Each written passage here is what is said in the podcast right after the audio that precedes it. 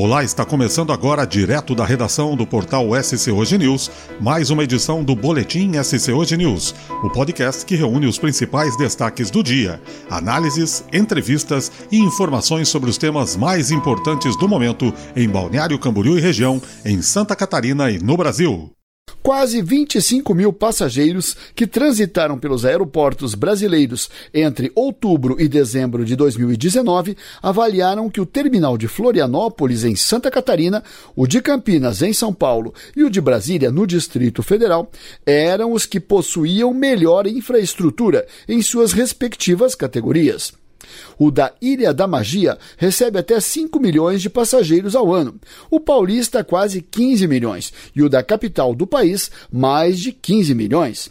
Os dados são da pesquisa de satisfação do passageiro, divulgada nesta quinta-feira pela Secretaria Nacional de Aviação Civil do Ministério da Infraestrutura.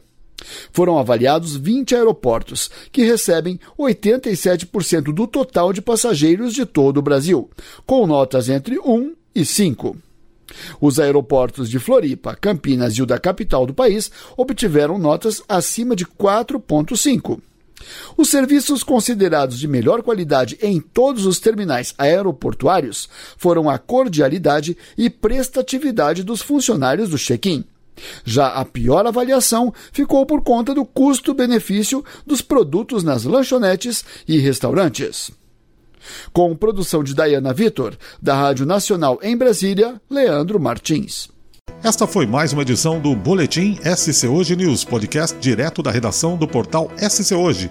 E você pode nos ouvir e nos seguir em múltiplas plataformas. Estamos no Spotify, no Deezer, no Google Podcast ou em qualquer agregador de podcast. Ou ainda, você pode ouvir os nossos episódios em nosso portal acessando www.schoje.news. Até o próximo episódio. Obrigado.